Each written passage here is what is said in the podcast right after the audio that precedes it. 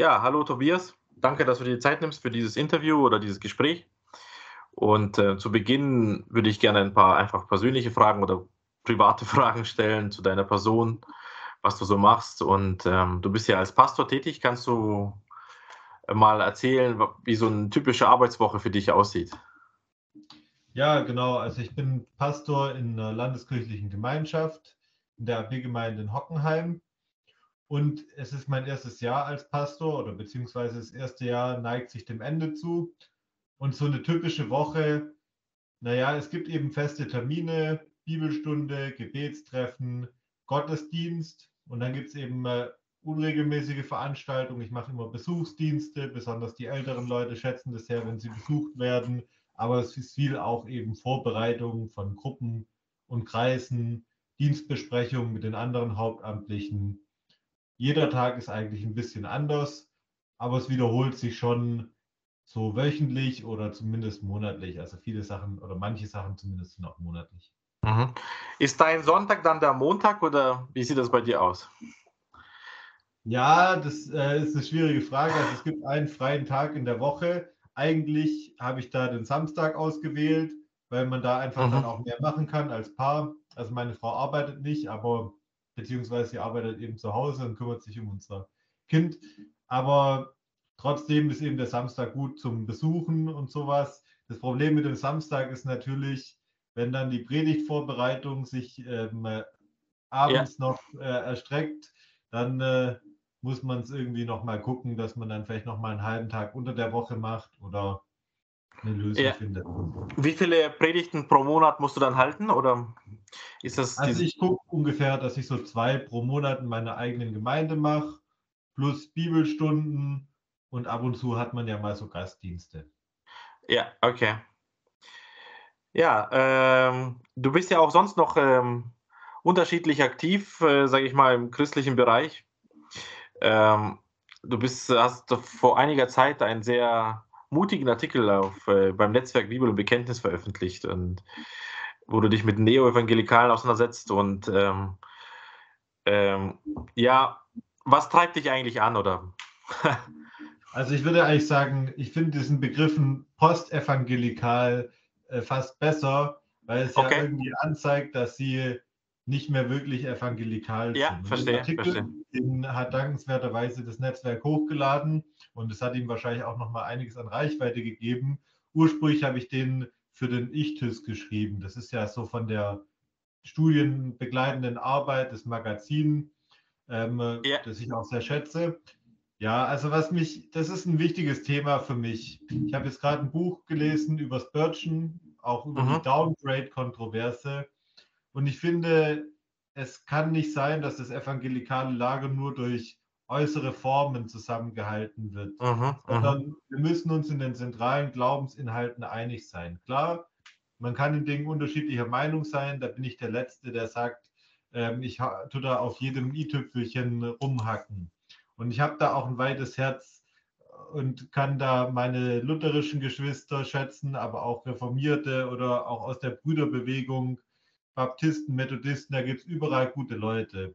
Aber da, wo Menschenfurcht wichtiger ist als Gottesfurcht und da, wo die Liebe zur Gesellschaft stärker ausgeprägt ist als die Liebe zu Gottes Wort, da ist es für mich nicht mehr evangelikal und nicht mehr bibeltreu.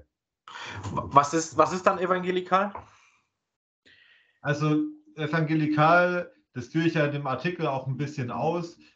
Ähm, ich halte mich da so ein bisschen an diese Definition. Ich weiß nicht, ich glaube, es ist in einem Artikel von Rolf Hille, weiß nicht, ich glaube, es war TRE-Artikel, ähm, dass das Missionarische, die Bibelfokussierung und äh, die Jesus-Fokussierung, dass Aha. das so ein bisschen zusammenkommt. Und dann eben eine Lockerheit in interkonfessionellen Fragen oft, Aha. aber eben äh, eigentlich keine Kompromisse in der Schriftfrage. Aha, aha. Und damit wären wir ja auch schon bei dem Thema, was wir uns heute als Gesprächsthema ausgesucht haben. Das ist eigentlich ein guter Übergang, denke ich. Ähm, vielleicht so noch als Übergangsfrage, wann, wann kam das oder wann fing es an, dass man auch im evangelikalen Lager anfing, eigentlich die Autorität äh, der Bibel anzuzweifeln oder anzugreifen? Also, das ist natürlich eine ganz schwierige Frage. Ich würde prinzipiell sagen, es kommt darauf an, wann man äh, die evangelikale Bewegung datiert und wie die anfängt. Also ich spreche eigentlich immer gern, also ich habe überhaupt kein Problem mit dem Begriff evangelikal. Ich bin bekennender, fröhlicher Evangelikaler. Ich habe da auch gar keinen Begriffsekel oder sowas, weil manche fürchten sich ja vor diesem Begriff und möchten da nicht verbindlich gemacht werden.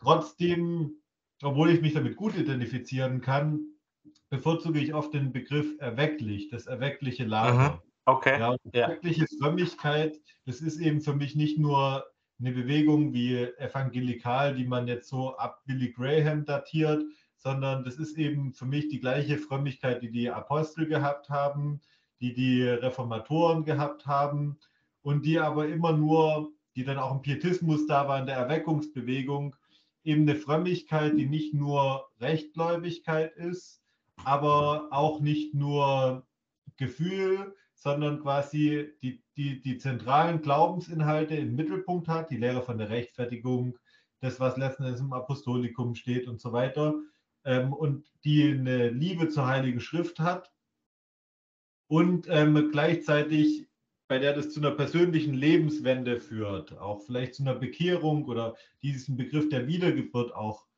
stark aha, macht. Das aha. ist das, was ich als erweckliches Lager sehe und letzten Endes hat es ja schon, schon die Reformatoren hatten ja diesen äh, Streit mit dem Humanismus und schon Erasmus von Rotterdam hat ein ganz anderes Schriftverständnis als Luther. Aha, so gab es eben immer wieder auch im Pietismus, ähm, Schleiermacher als abgefallener Pietist, in den 50er Jahren dann Rudolf Bultmann, der hat ja auch eine pietistische Mutter und hat auch diese pietistische Frömmigkeit ein bisschen mitgenommen, aber eben dann ausgehöhlt von den biblischen Inhalten.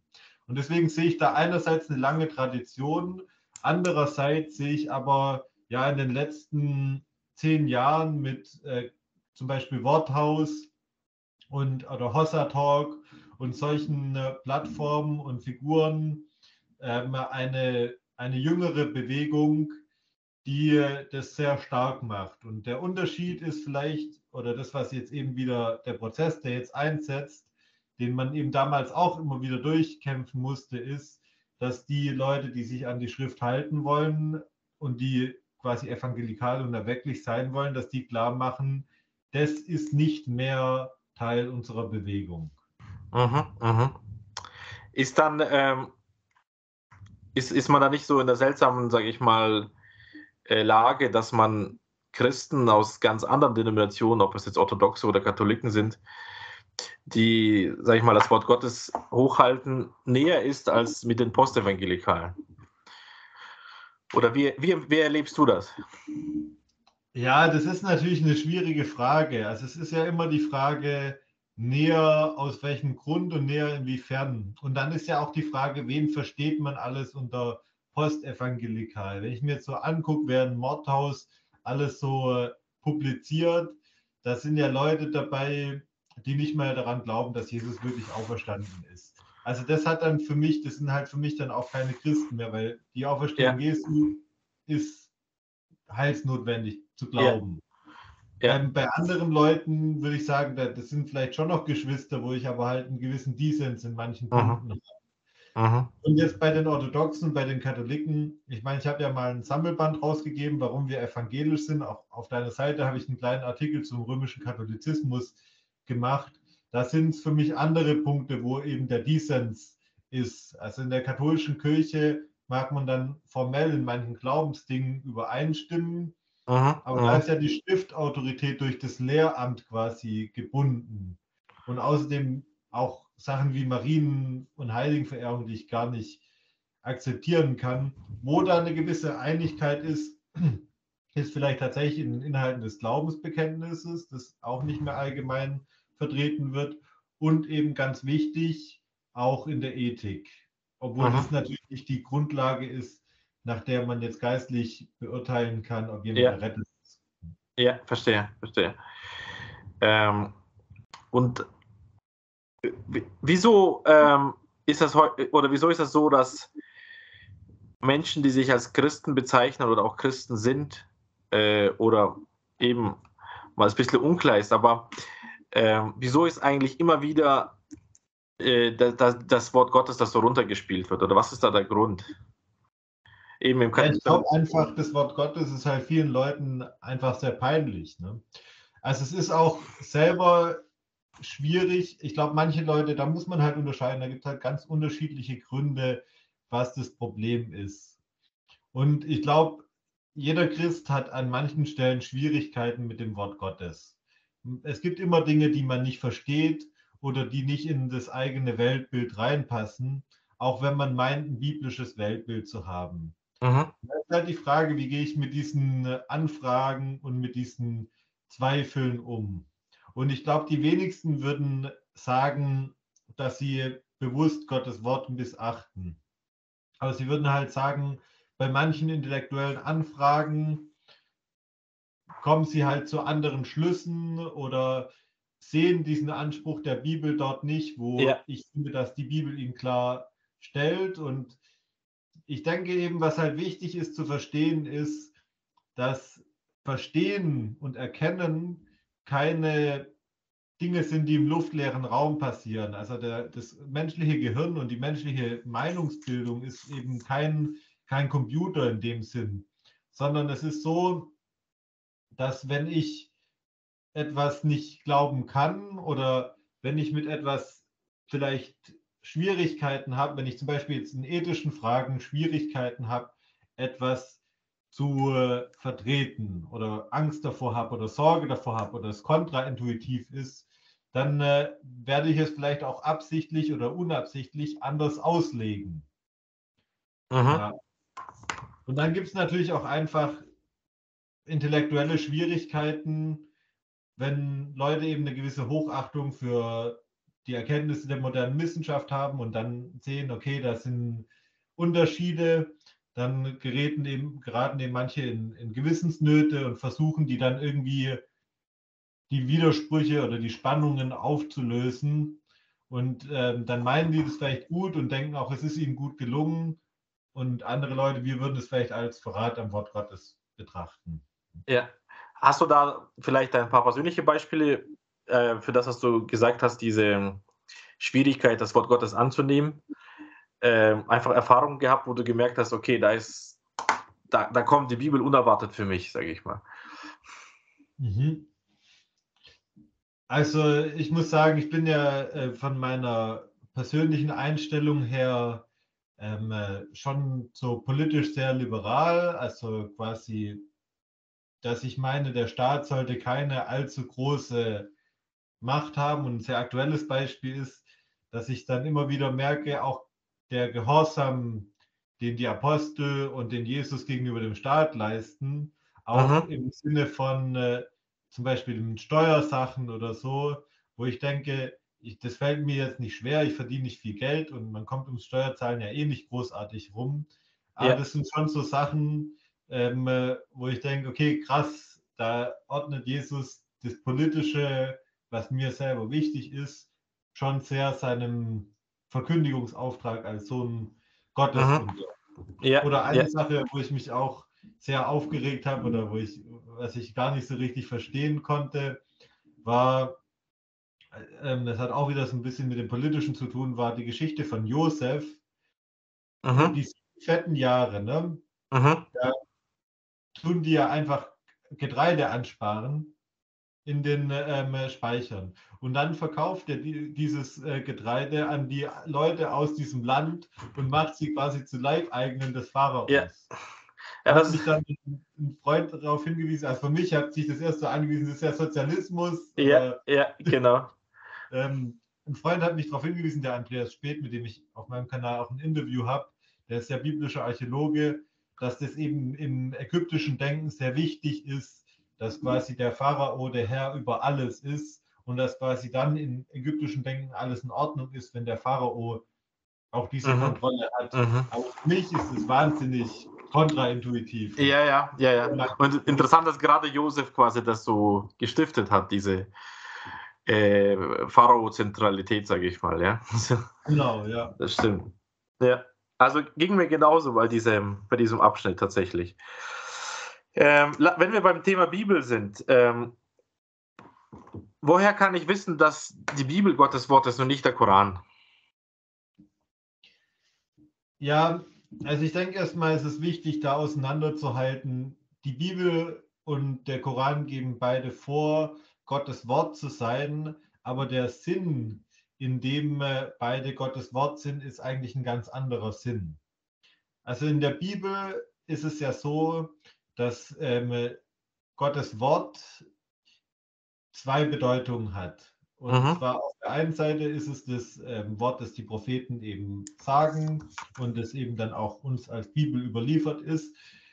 Und ähm, zum anderen ist aber auch Jesus das Wort Gottes. Und ähm, das Spannende eben bei, im Islam ist, dass der Koran meines Erachtens nach sowas wie eine pervertierte Form von Jesus darstellt. Weil der Koran ist ewig und der Koran ist im Himmel und er ist nah herabgekommen. Ja, der Koran verstehe. ist ganz verrückt. Ne? Ja, ja, und, verstehe, ähm, verstehe. Was die Bibel, glaube ich, so glaubwürdig macht, ich würde zwei Dinge anführen.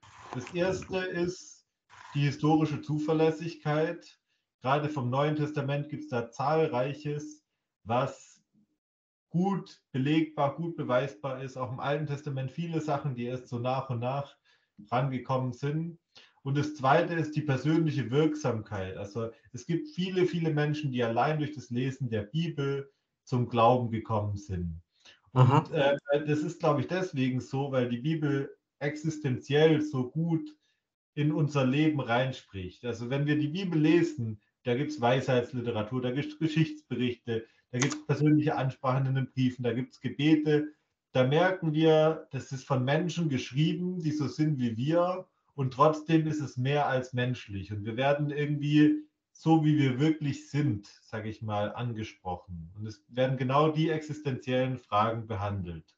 Und dann muss man natürlich auch einfach sagen, gegenüber dem Koran, der Koran ist 500 Jahre nach der Bibel entstanden. Eine einzige Person meint, diese ganzen Offenbarungen Aha. gehabt haben und behauptet dabei noch, ähm, dass der, die Juden und die Christen, also zumindest wird es nahegelegt, es steht ja so ganz explizit noch nicht im Koran, aber viel Moslems glauben, dass deren Schriften verfälscht sind. Aha. Und ähm, das ist historisch einfach absoluter Mumpitz. Und Aha. Aha. in der Bibel hast du eben äh, 66 Bücher von über 50 Autoren, die doch alle im Kern zusammenpassen. Und umso mehr ich selber in der Bibel lese, das ist eine Sache, die mir persönlich momentan ganz wichtig wird, auch als junger Pastor, der ich ja immer wieder Predigen und Bibelarbeiten und sowas mache. Es ist einfach der Wahnsinn, was im Alten Testament schon alles vorgezeichnet ist.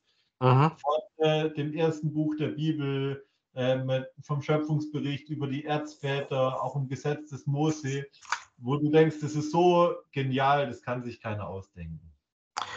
Ähm, da hast du jetzt einige Stichworte genannt, wo ich etwas nachhaken würde wollen. Mhm. Ähm, das erste, was du gesagt hast, dass es quasi zwei Arten, oder ich glaube, der Wortlaut war etwas anders, also zwei Arten an Gottes Wort gibt. Das äh, geschriebene Wort Gottes ähm, und Christus als der Sohn Gottes. Ähm, üblicherweise hört man ja die Kritik am Evangelikalismus unter anderem ja diesen Punkt, dass wir Bibel vergöttlichen, beziehungsweise nicht zwischen Christus und der Bibel unterscheiden. Äh, was würdest du dazu erwidern oder darauf erwidern? Also ich glaube, dass das keine stichhaltige Kritik ist letzten Endes. Also ich denke schon, dass man äh, hat ja auch im, innerhalb des Evangelikalismus eine gewisse Bandbreite an hermeneutischen Ansätzen und ähm, ich finde auch den Ansatz zum Beispiel von Johann Georg Hamann ganz gut, dass man quasi auch sagt, auch die Schrift ist uns in ihrer Niedrigkeitsgestalt, begegnet uns in ihrer Niedrigkeitsgestalt.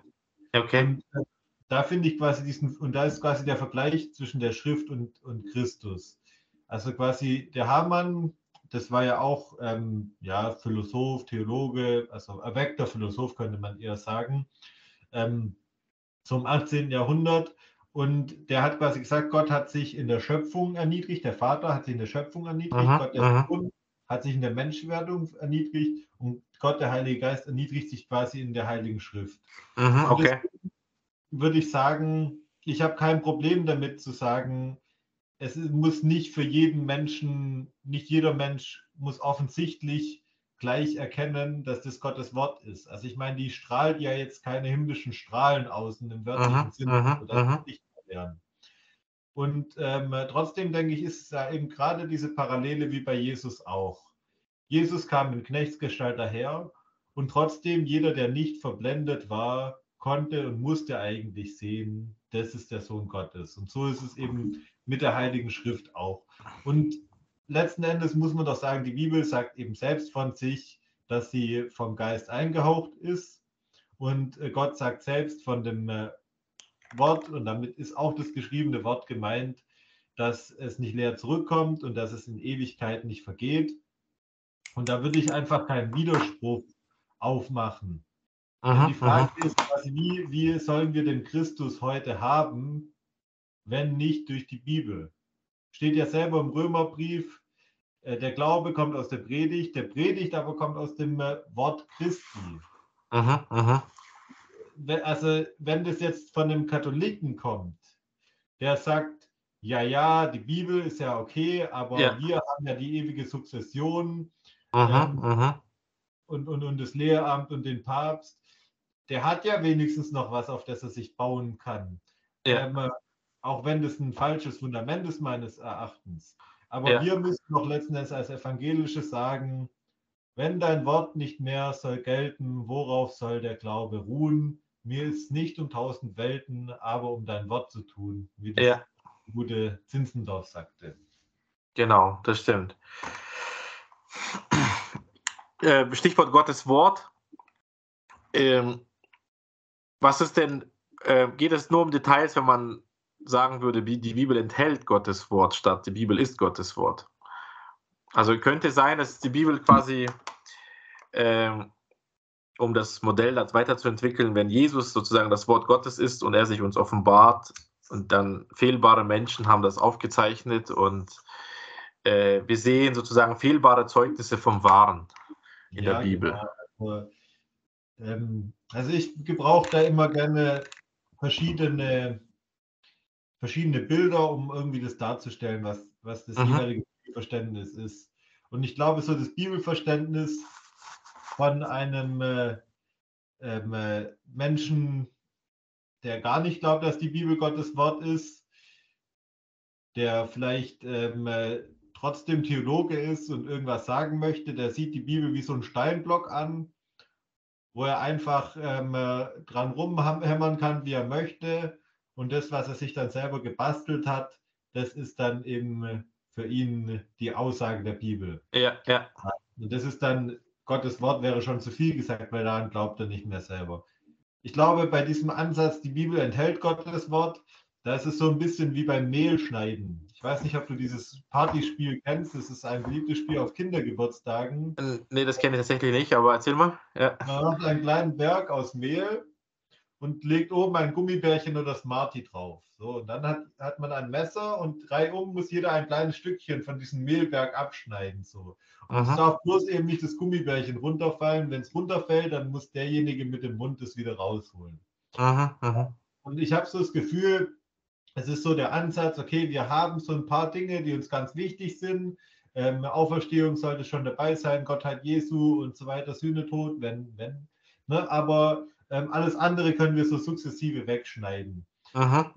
ich persönlich würde eher den Ansatz wählen, dass ich sagen würde, eigentlich ist die Bibel so wie ein Pullover oder eine Strumpfhose. Wenn da eine Laufmasche drin ist, natürlich ist nicht gleich der ganze Pullover weg, wenn du anfängst ein bisschen zu ziehen. Aha. Aber es, ist, es gibt kein natürliches Halten, sondern du kannst einfach ziehen, solange du willst. Und irgendwann hast du halt ein riesiges Kuddelmuddel und der ganze Pullover hat sich aufgelöst, weil aha, die Bibel aus einem Guss ist. Gerhard Meyer, der ja teilweise Bischof der Württembergischen Landeskirche war, ich bin ja eigentlich Schwabe, ich komme ursprünglich von Württemberg, er hat mal ein Buch geschrieben, Das Ende der historisch-kritischen Methode. Und da hat Aha. er eben gemerkt, dass das Problem das Problem des Kanons im Kanon ist. Mhm. Und nicht die ganze Bibel ist Gottes Wort. Ja, was ist denn dann Gottes Wort und was nicht? Mhm. können wir uns ja dann streiten. Ich bin der Meinung, das ist Gottes Wort, du bist der Meinung, das andere. Mir passt das nicht, also streiche ich das raus. Ähm, das nimmt der Bibel letzten Endes komplett ihre Autorität. Ja, das stimmt, ja, das stimmt. Ähm, ich, äh, genau, du hast das Stichwort genannt, äh, Altes Testament, äh, wie wertvoll das Alte Testament immer mehr wird. Ist es nicht so, dass auch ähm, sehr, sehr ja, konservative Evangelikale das Alte Testament doch vernachlässigen? Wenn ich an das Zwölf-Prophetenbuch denke und manchmal vor Augen führe, aus wie vielen davon von den zwölf Propheten eigentlich nie gepredigt wird oder sehr selten, vielleicht mal einmal im Jahr, ähm, streichen wir da nicht, sind wir da nicht auch ein Stück weit bibelkritisch geworden? Um, ja. Ja, also ich denke, ich kann das ja selber auch ein Stück weit nachvollziehen, dass man gerne zum Beispiel einen missionarischen Fokus setzt und dass man gerne eben einen Fokus auch auf die Dinge setzt, die wirklich wichtig sind. Aber ich glaube eben, also ich bin so von meiner Art her ein sehr evangelistischer Mensch und mir ist es sehr wichtig, dass Menschen errettet werden. Aber umso mehr ich eben auch in die Aufgabe als Pastor reinwachse, umso mehr merke ich, wie wichtig eine gute Lehre ist und wie wichtig es ist, auch die ganze Schrift immer besser zu verstehen.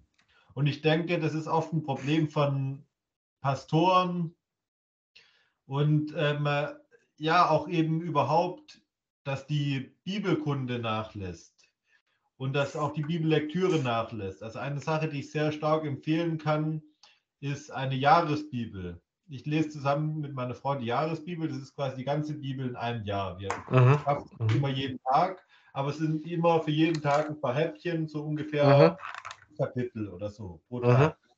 Mhm. Und dann kommst du, wenn du es konsequent machst, in einem Jahr durch die ganze Bibel durch.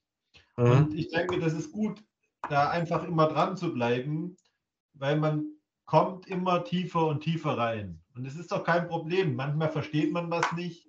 Dann muss man eben nochmal tiefer gehen und nochmal tiefer bohren. Und ich denke halt auch, viele Pastoren sind gut beraten, wenn sie fleißig, fleißig Bibel lesen und studieren. Die Bibel ist manchmal kostbarer als noch das nächste Buch über Gemeindeentwicklung mhm, mhm.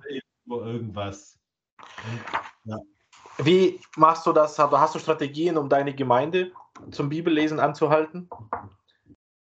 Also jetzt gerade machen wir das Markus-Evangelium als Gemeinde und das ist eigentlich, ja, also richtig toll. Also wir haben, das habe ich mit meinem Co-Pastor oder der ist Jugendpastor gemeinsam so ein bisschen geplant und auch mit dem Ältestenkreis und dem Gottesdienstleitungsteam eben äh, das Markus-Evangelium für die Passionszeit. Es gibt einen Bibelleseplan, wo die Gemeinde das ja. mitlesen kann. Es gibt für jeden Tag ein, eine kleine Erklärung zu dem Bibelabschnitt des Tages, den verschiedene Leute aus der Gemeinde geschrieben haben. In der, in der Bibelstunde wird eben dieses Thema drankommen und es kommt dran im Gottesdienst. Und was auch noch sehr toll ist, ähm, es wird das Markus-Theater geben. Also das Markus-Theater ist das komplette Markus-Evangelium als Theaterstück in 90 Minuten. Okay. Das habe ich in meiner Studentenzeit bei der Studentenmission öfters mitgespielt. Und das ist auch eine ganz tolle Weise, weil da verinnerlichst du natürlich das Evangelium mhm. noch mehr, dadurch, dass du es eben liest zur Vorbereitung und dass mhm. du es dann auch praktisch umsetzt und spielst. Okay. Eine Sache, die ich von einem Pfarrer gehört habe, was ich auch sehr toll fand, ist ähm, die, also eine eigene Bibel schreiben als Gemeinde. Die haben halt tatsächlich eine Bibel geschrieben und als Kirchengemeinde, wo eben viele Leute, die mit der mhm. Bibel gar nicht so viel anfangen konnten, haben die das gemacht. Und äh, da haben die halt dann tatsächlich das geschrieben und ähm, also quasi jeder hat ein Stückchen von der Bibel abgeschrieben. ja, ja, verstehe. Mhm. Mhm. Ähm, lass mich da trotzdem nochmal nachhaken. Ähm, Gerade zur gelebten Realität eigentlich oder gelebten Wirklichkeit. Ist es nicht dann oft doch so, dass eigentlich nicht so sehr Gottes Wort Gemeinde oder christliche Gruppen prägt, wie vereinbarte ja, Regeln oder Gewohnheiten, die man oft in Bekenntnissen oder Gemeindeordnungen festhält, zum Beispiel, dass die eigentlich dennoch wichtiger werden als die Bibel, weil sie einfach präsenter, kürzer oder so etwas sind. Wie ist da deine Erfahrung damit? Ähm, ich würde das gar nicht so gegenüberstellen. Also ich würde nämlich eher so sagen, dass auch der, also es hat eigentlich auch die Leidenschaft für Bekenntnisse nachgelassen. Mhm, also ich mhm. glaube, wer, wer Luthers Katechismus liest, wer die Confessio Augustana liest oder von mir aus das Westminster Bekenntnis oder den Heidelberger Katechismus, das sind übrigens sind meistens die gleichen Leute, die auch fleißig ihre Bibel studieren. Mhm. Ich denke, also Alois Hennhöfer, der ist so der ein, große badische Erweckungsprediger mhm. und der Wegbereiter von meinem Gemeinschaftsverband. Ich arbeite für den AB-Verband. Mhm. Und ähm, für ihn war zum Beispiel die lutherischen Bekenntnisschriften, vor allem die Confessio Augustana, war quasi wie komprimiertes Gotteswort. Es geht vielleicht ein bisschen zu weit, aber eigentlich ist es schön, wenn eine Gemeinde in der Lage ist, sich ein Bekenntnis auszusuchen, sich damit zu befassen und es auch zu vertreten. Mhm. Aber weil das zeigt ja schon, oder selber eins zu schreiben, weil es zeigt ja schon die intensive Beschäftigung mit Glaubensinhalten. Mhm, mh. Aber ich sehe vielerorts, dass, dass man halt viel sich um die Form sorgt und viel sich darüber Gedanken macht, aber ja, dass die Beschäftigung mit Gottes Wort nicht mehr so wichtig ist. Mhm, mh. ja. Und gerade im pietistischen Bereich merke ich halt auch, ähm, wir haben eigentlich, die Pietisten, die landeskirchlichen Gemeinschaften haben die Hauptattraktion waren eigentlich immer die Gemeinschaftsstunden, also die Bibelstunden letzten Endes. Und das ist aber so ein bisschen ein aussterbendes Modell. Und jetzt ist halt mhm. die Frage, wollen wir es aussterben lassen, erstens, und zweitens, was tritt an dessen Stelle? Ich habe ja. gar kein Problem, wenn da Hauskreise sind, aber in diesen Hauskreisen, das kann dann eben nicht nur Kaffeekränzchen sein, sondern mhm. da muss mhm. auch Wort studiert werden. Und ich weiß, dass es in vielen Hauskreisen der Fall ist aber mhm. manchmal auch nicht. Oder ich habe jetzt auf der Gemeindefreizeit, haben wir es so gemacht, ähm, manche wollten dies machen und das. Wir haben quasi den Samstag zur freien Verfügung gestellt, den Samstagnachmittag. Samstagmorgen gemeinsam Gruppenarbeit, was er arbeitet. Samstagnachmittag zur freien Verfügung. Und da habe ich eben nochmal eine intensivere Bibelarbeit angeboten. Und ich habe gemerkt, da ist auch Interesse da. Und ich denke, das ist vielleicht auch wichtig für Pastoren, dass man weiß, es gibt Leute, die gerne tiefer gehen wollen. Man muss nicht immer quasi auf ein Minimum reduzieren und alles in fünf Minuten rüberbringen. Ja, ja, das stimmt. Ähm, Stichwort Pietismus und äh, Wahrheit, sage ich mal, oder Wahrheitserkennung. Ähm, zwei Fragen dazu. Äh, du hast jetzt schon einige Quellen, die eher ungewöhnlich sind für den Pietismus genannt. Äh, woher hast du dein breites Wissen davon oder Was muss man lesen, um die Pietisten kennenzulernen? Vielleicht so als Bücherleser gefragt. Okay. Also das kommt natürlich darauf an, wie tief und wie breit man den Pietismus kennenlernen möchte. Ich denke, ein Buch, an dem man absolut nicht vorbeikommt, ist die Pia Desideria von Philipp Jakob Spener. Also das ist quasi eigentlich das Buch des Pietismus. Es gibt zwar noch ein Werk, was ähm, davor ist, chronologisch und was auch wahrscheinlich noch wirkmächtiger war. Aber das ist halt dann wesentlich mehr Leseaufwand. Das sind nämlich die vier beziehungsweise sechs Bücher vom wahren Christentum von Johann Christoph Arndt. Und der ähm, Arndt, Johann, Johann Arndt, ich weiß nicht, ob er Christoph hieß, Johann Arndt, lassen wir ja. bei Johann auf jeden Fall, er hat diese vier Bücher äh, geschrieben, so ein bisschen auch die Mystik wieder mit in den Protestantismus gebracht, die schon Luther geprägt hatte, die in der lutherischen Orthodoxie dann weg war. Das war so ein bisschen der Startschuss für den Pietismus. Und dann aber eben in wesentlich äh, kürzerer Form und als Reformprogramm eben diese Schrift von Spener selber. Mhm, mh, mh. Äh, ich denke, das muss man auf jeden Fall oder sollte man auf jeden Fall gelesen haben. Und dann kommt es natürlich darauf an, Pietismus ist halt ein wahnsinnig breiter Begriff. Also es lohnt sich auf jeden Fall, vielleicht mal eine Biografie von Zinzendorf zu lesen oder von Franke. Und die haben natürlich selber auch unglaublich viel geschrieben. Mhm, mh. Ich habe ein ganzes äh, Regal hier von äh, Zinzendorf-Bänden. Hier die äh, Sonderausgabe habe ich aber zugegebenermaßen äh, selber noch nicht gelesen, weil das ist auch einfach sehr, sehr viel. Bei Zinzendorf ist eben auch der Lebenswandel sehr interessant. Von daher würde ich da fast zu einer Biografie greifen. Und ähm, äh, ja, vom Neupietismus sollte man vielleicht auch mal eine Predigt sich von Ludwig Hofacker durchgelesen haben. Ja, ja. Gibt es heute noch Pietisten? Ja, ich würde, ich würde sagen, ja. Es gibt natürlich da verschiedene Thesen, warum das äh, nicht mehr der Fall ist, weil Pietismus quasi einfach ein historischer Begriff ist und so weiter. Überzeugt mich nicht. Ich würde schon sagen, die Gemeinschaftsbewegung ist pietistisch. Und ähm, obgleich das Erbe des Pietismus natürlich im gesamten Evangelikalismus und in der erwecklichen Bewegung fortlebt.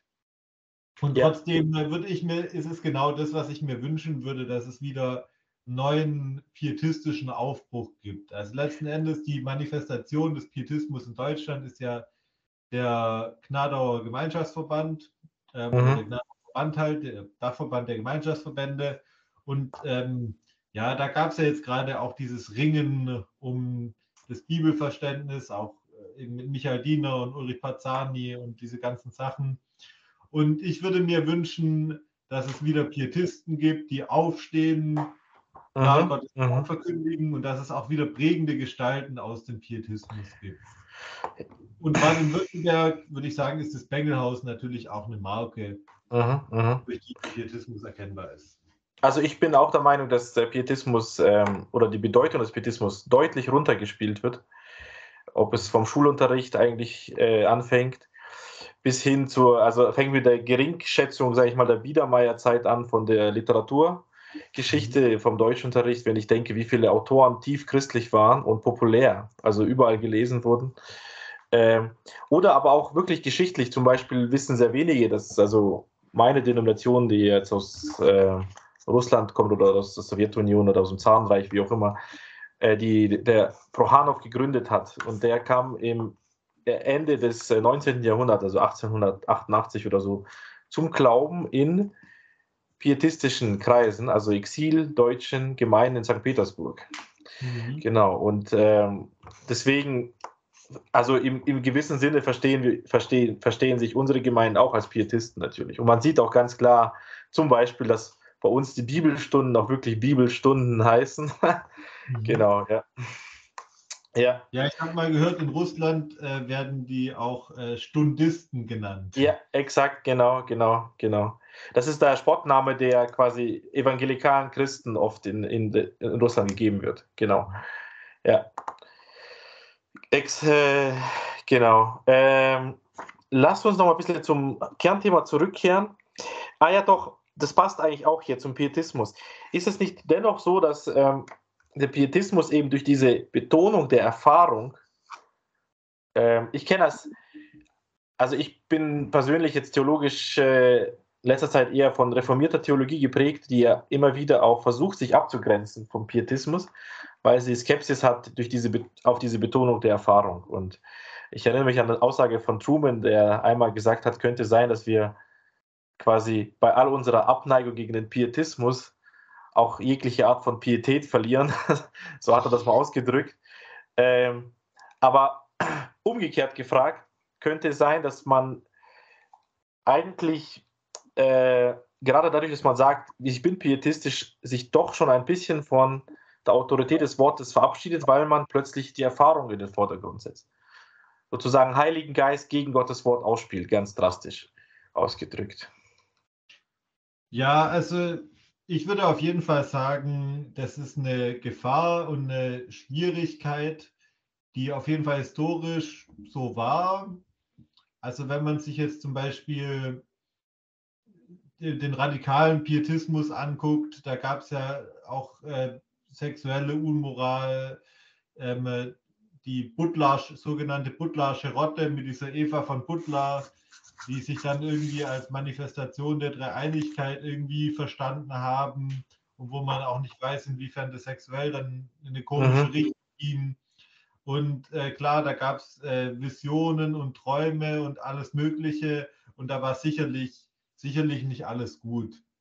Auch die Zentralschauen von, äh, von äh, Michael Hahn, der mhm. auch ja schwäbischer Pietist war, da war dann schon auch das, was er meinte, erkannt zu haben, mhm. wichtiger teilweise oder zumindest genauso wichtig wie die Heilige Schrift. Aber ich würde sagen, das war immer nur ein, äh, also quasi ein Seitenzweig des Pietismus. Und das war nicht das, das Zentrum des Pietismus. Und ich würde auch nicht so weit gehen, dass das quasi das Eigentliche des Pietismus ist. Ich würde schon sagen, dass zum Beispiel bei Schleiermacher, der sich ja dann für einen Herrnhuter höherer Ordnung hält, dass der auch den Pietismus wohl so verstanden hat, dass es vor allem um die Erfahrung geht. Ich mhm. würde auch sagen, dass es, und das ist unbestritten, auch in der Geschichte der Herrnhuter Brüder, Brüdergemeinde, die auch eine sehr wichtige pietistische Gemeinschaft waren und eben zumindest durch die Losungen bis heute sind. Da gab es natürlich auch ohne Frage Kitsch und, und eben Sachen, die nicht so gut gelaufen sind, mit einem Wort auch Schwärmerei.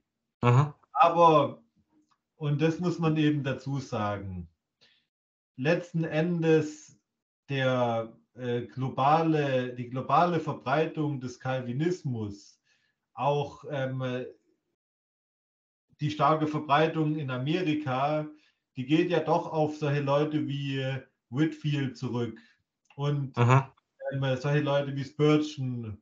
Und die haben nie das Erweckliche vom Reformatorischen letzten Endes getrennt. Der Methodismus ja. überhaupt, ähm, also wahrscheinlich ist äh, John Wesley durch eine Erfahrung der Spiritualität bei den Herren Brüdern überhaupt zu dieser lebendigen Frömmigkeit gekommen, Aha. die er eben hatte. Und ich glaube eben vom einfach nur, also das Reformierte ist ja eine sehr kopflastige Religion. Ja. Und äh, damit es eben nicht nur einfach eine, eine kalte Beamtenreligion ist, um das mal in aller Härte zu sagen, ist es, glaube ich, wichtig, dass es zusammenkommt mit dem äh, pietistisch erwecklichen Gedankengut. Und ähm, es gibt, so wie ich das wahrnehme, bei reformierten Gemeinden bestehen die oft aus sehr, sehr kopffixierten Menschen. Also da fühlen sich häufig junge, sehr intellektuelle, aber intellektuell meist weiter als emotional entwickelte Personen hingezogen. Ja. Nicht, also kann das auch nichts für, für jeden sein, weil da auch eine, eine Dimension des Glaubens fehlt. Und wenn ich in die Bibel gucke, dann gibt es da eben auch den persönlich erlebten und erfahrbaren Gott und auch den Gott, der irgendwie Wunder tut und sich irgendwie auch mitteilt und zeigt. Und ich bin sofort dabei, wenn man sagt, hey, wir, deswegen ist es noch kein Grund, Irrlehren zuzulassen und die Schrift Aha. muss die Norm über alles sein.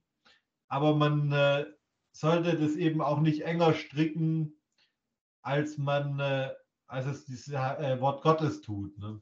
Aha, aha, aha. Lass uns mal vielleicht noch ähm, zwei Fragen, die ich wichtig fände in dem Thema Kontext ähm, betrachten. Und zwar, ähm, wie du würdest quasi sagen, okay, Gottes Erkenntnis ist eigentlich nicht nur eine Kopfsache, wenn ich das so zusammenfassen kann. Ja. Wie kann diese Erkenntnis wirklich echt sein? ohne uns so aufzublasen, wie es bei den Korinthern geschah. Ist das wirklich, also werde, werde ich aufgeblasen, wenn das nur eine Kopfsache bleibt, oder ist das ein anderer Grund? Ja, ähm, genau, das ist jetzt eben das Spannende. Also die Antwort ist auf jeden Fall ja, aber nicht nur, nicht nur das. Das mhm. Ding ist quasi, äh, wen spricht Gott an? Also wir wissen aus der Bibel, ähm, Johannes 4, Gott ist Geist und die ihn anbeten wollen, die müssen ihn in Geist und in der Wahrheit anbeten. Und ähm, wenn, wenn der Geist Gottes zu unserem Geist spricht, Mhm. dann ist da nicht der Verstand gemeint, soweit ich weiß. Müsste ich jetzt im Griechischen nochmal nachgucken, aber ich bin ziemlich sicher, dass da auch Mhm. Nous steht, sondern Pneuma. Ja, okay. Mhm. Und ähm, äh, das heißt quasi, oder wenn man es jetzt so nochmal, 1. Thessalonicher 5. Gott behüte euren Geist samt ähm, Seele und Leib. Ne? Mhm. Das sind drei, die Dreiteilung des Menschen. Es gibt quasi einen Teil des Menschen, der nicht materiell ist. Also eigentlich gibt es zwei Teile, nämlich Seele und Geist, aber ein, Geist, also ein Teil, der über das rein menschliche eben hinausgeht, auch Ja, das ja. Über Das rein Leibliche, ja. Mhm. Genau, und der wird, der wird angesprochen von, ähm, vom Heiligen Geist eben durch das Wort Gottes, auch durch das gepredigte Wort. Und äh, das ist jetzt quasi eine tiefere Dimension, also quasi ein Punkt des Menschen, ähm, äh, der nicht jedem Menschen so vielleicht ganz bewusst ist, dass er das überhaupt hat, einen Geist. Ja, verstehe, Und verstehe. ich glaube, ähm, äh, der wird eben durch die Gefühle und durch die Gedanken verleiht er sich Ausdruck. Also der Geist wirkt in der Seele und dann vielleicht sogar auch im Körper. Ähm, und er wirkt auch im Verstand. Aber ohne, dass er quasi nur Verstand oder diese ganzen Dinge ist. Und ich glaube, dieser Punkt wird durch das alles angesprochen. Und, ähm, und, und, und wenn du eben in dem Punkt Gott erfährst und da auch eine Glaubensgewissheit entwickelst, dann schlägt sich das in Gefühlen nieder und auch in intellektuellem Verstehen nieder, ohne dass es das wesenshaft ist. Mhm. Und ganz Mhm. praktisch würde ich sagen, die Erkenntnis Gottes macht eigentlich demütig. Wenn ich Mhm. Gottes Herrlichkeit und Größe erkenne, merke ich, wie klein ich bin.